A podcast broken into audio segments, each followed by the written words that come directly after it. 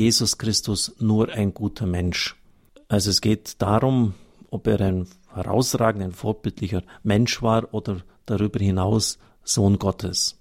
An dieser Frage entscheidet sich alles, denn Weisheitslehrer haben wir ja viele im Lauf der Geschichte der Menschheit gehabt, die auch viel Gutes und Richtiges gesagt haben. Aber keiner von uns, zumindest jetzt in unserem Kulturkreis, wird sich nach dem bis dahin, dass es ein Leben hingibt, richten, was Lao Tse, Konfuzius oder sonst irgendjemand oder Sokrates gesagt hat. Wenn aber Jesus Christus der Sohn Gottes ist, wenn er Gott ist, wenn er auch unser Schöpfer ist und wenn er uns einmal richten wird, dann sind seine Worte in einer großen Verbindlichkeit an uns gerichtet. Das ist etwa auch der Hintergrund, wenn Sie an die ganzen Diskussionen jetzt denken der letzten Jahre um wieder verheiratet Geschiedene. Christus hat im Evangelium mehrfach deutlich gemacht, wenn jemand äh, eine Frau aus der Ehe entlässt, eine andere heiratet, bricht er die Ehe. Das kommt insgesamt fünfmal in den Schriften des Neuen Testamentes vor. Deshalb hat auch der Papst in seinem Schreiben Amoris Laetitia dargelegt, dass er nicht über diesem Wort des Herrn steht, dass es aber um eine individuelle Fallprüfung immer auch geht, dass es viele Situationen gibt, die eine Ehe ungültig machen können.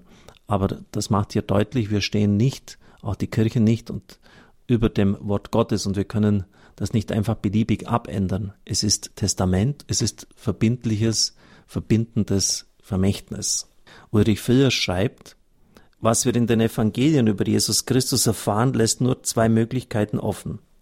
Entweder sagt Jesus die Wahrheit, wenn er sich selbst als Sohn Gottes, als Weg, Wahrheit und Leben, als einzigen Mittler zwischen Gott und den Menschen bezeichnet, wenn er mit göttlicher Vollmacht Sünden vergibt, wenn er Blinde, Taube und Lahme heilt, Besessene befreit, sogar Tote zum Leben auferweckt und selbst nach seinem Tod am Kreuz auferstanden ist aus dem Grab. Entweder stimmt das alles und dann ist Jesus Christus wirklich der Sohn Gottes und nicht nur ein guter Mensch. Oder aber, das alles stimmt gar nicht. Dann allerdings muss es sich um eine der größten und nachhaltigsten Betrügereien aller Zeiten handeln. Dann war Jesus Christus ein Lügner und Betrügner, der bis heute die Menschen an der Nase herumführt. Es wird dann Jürgen Spieß zitiert. Entweder war dieser Mensch Gottes Sohn oder er war ein Narr oder Schlimmeres. Man kann ihn als Geisteskranken einsperren, man kann ihn verachten oder als Dämon töten. Oder man kann ihm zu Füßen fallen und ihn Herr und Gott nennen. Aber man kann nicht mit gönnerhafter Herablassung ihn als einen großen Lehrer der Menschheit bezeichnen. Das war nie seine Absicht. Diese Möglichkeit hat er uns nicht offen gelassen. Zitat Ende. Die Frage nach Jesus Christus ist die Frage nach der Wahrheit. Ist der christliche Glaube wirklich wahr? Stimmt das, was die Kirche von Jesus Christus glaubt, mit der Wahrheit überein? Natürlich ist es viel bequemer, dieser Frage auszuweichen und sich einen Jesus Light zu denken, einen Jesus, den es im Evangelium und in der Lehre der Kirche überhaupt nicht gibt. Einen Jesus, den ich mit Buddha, Sokrates oder Konfuzius in der Mottenkiste der Geschichte verschwinden lassen kann, der mich nicht anspricht, nicht herausfordert, nicht zur Umkehr, zum Glauben, zur Anbetung auffordert, der mich einfach schön in Ruhe lässt. Und so denken sich ja viele heute Gott. Ja, die wenigsten werden sagen, dass es ihn nicht gibt. Gott existiert schon, aber er ist irgendwie so ein Weltenbauer über den Wolken er hat mich irgendwann mal gemacht, aber den Anspruch an mein Leben, das darf es unter gar keinen Umständen haben. Es ist bequemer, sich einen Gott zu denken, der sich nicht einmischt. Diese Vorstellung ist zutiefst unchristlich. Denn das Besondere des christlichen Glaubens besteht ja gerade darin, dass Gott sich einmischt, dass er in die menschliche Geschichte eintritt, an einem ganz bestimmten Datum, an einem ganz bestimmten Ort, in einer ganz bestimmten Familie, wird Gott Mensch in Jesus Christus. Denken Sie an das Lukas-Evangelium, da sind ja zwei genaue Datierungen, äh, als Kaiser Tiberius regierte, Pontius Pilatus der Prokurator von Judäa war und dann werden noch viele einzelne Personen genannt. Da trat Johannes der Täufer auf, da wurde Jesus Christus geboren zur Zeit des Kaisers Augustus.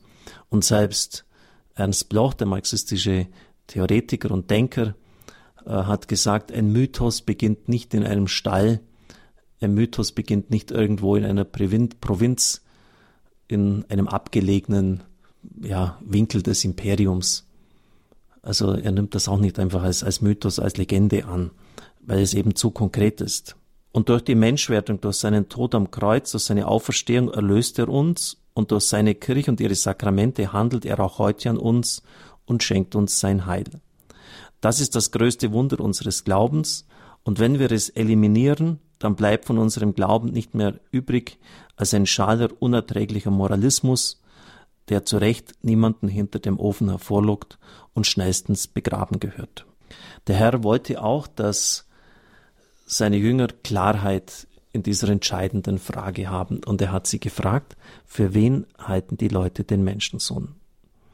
Und dann wurde Respektables genannt für Jeremia, einen sonst irgendeinen der Propheten, Elia vielleicht.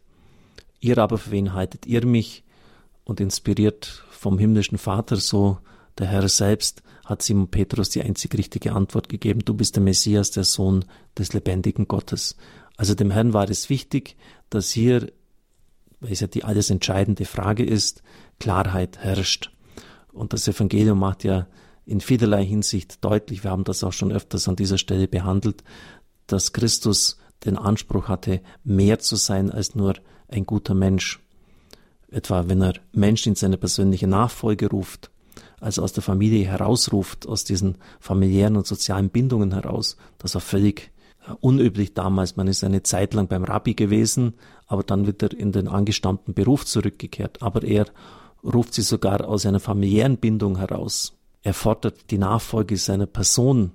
Gott nachzufolgen hat man damals keine Probleme gehabt, aber Jesus Christus nachfolgen. Oder denken Sie an die vielen Stellen, wo er Kranke heilt und das nicht wie die Apostel tut, die sich auf den Namen Gottes, auf den Namen Jesu berufen. Sie sagt einfach nur, ich will es. Göttlich befehlendes Ich, das keinen Aufschub duldet und sofort geschieht, was er sagt. Denken Sie an die Apokalypse, wo die Ältesten, die 24 Ältesten niederfallen und dem Lamm, das ausschaut wie geschlachtet, Anbetung darbringen. Dieses Lamm ist ein Bild für Jesus Christus. Also es gibt in den Evangelien viele Stellen, die ganz deutlich darauf hinweisen, dass Jesus Christus einen ganz außerordentlichen Anspruch gehabt hat, auch dass er Sünden vergeben kann etwa. Das war im Alten Testament nur Yahweh vorbehalten. Das heißt, er maßt sich an, Gott zu sein, an der Stelle Gottes zu handeln. Und da haben die Juden das sehr genau gespürt und Einspruch dagegen erhoben. Oder denken Sie die ganzen Ego-Eimi-Worte, ich bin, das knüpft ja an an das alttestamentliche Wort, die Bezeichnung Gottes Jahweh, ich bin der, ich bin da, ich bin der Weg, ich bin der Weinstock, ich bin die Auferstehung. Also auch hier wieder ein Anspruch, der weit über den eines Menschen hinausgeht. Und deshalb sind seine Worte auch für uns so wichtig, die Evangelien, weil sie das, was der Sohn Gottes uns gesagt hat, überliefern. Akribos, wie Lukas schreibt, also akribisch ist einem nachgegangen, sehr genau diese Worte sind entscheidend für unser ganzes Leben. Und wir stehen unter diesen Worten, an denen wir uns auszurichten haben. Worte, die auch Freude vermitteln, jetzt nicht einfach nur äh, uns richten, sondern unserem Leben Sinn, Fülle und Heil geben.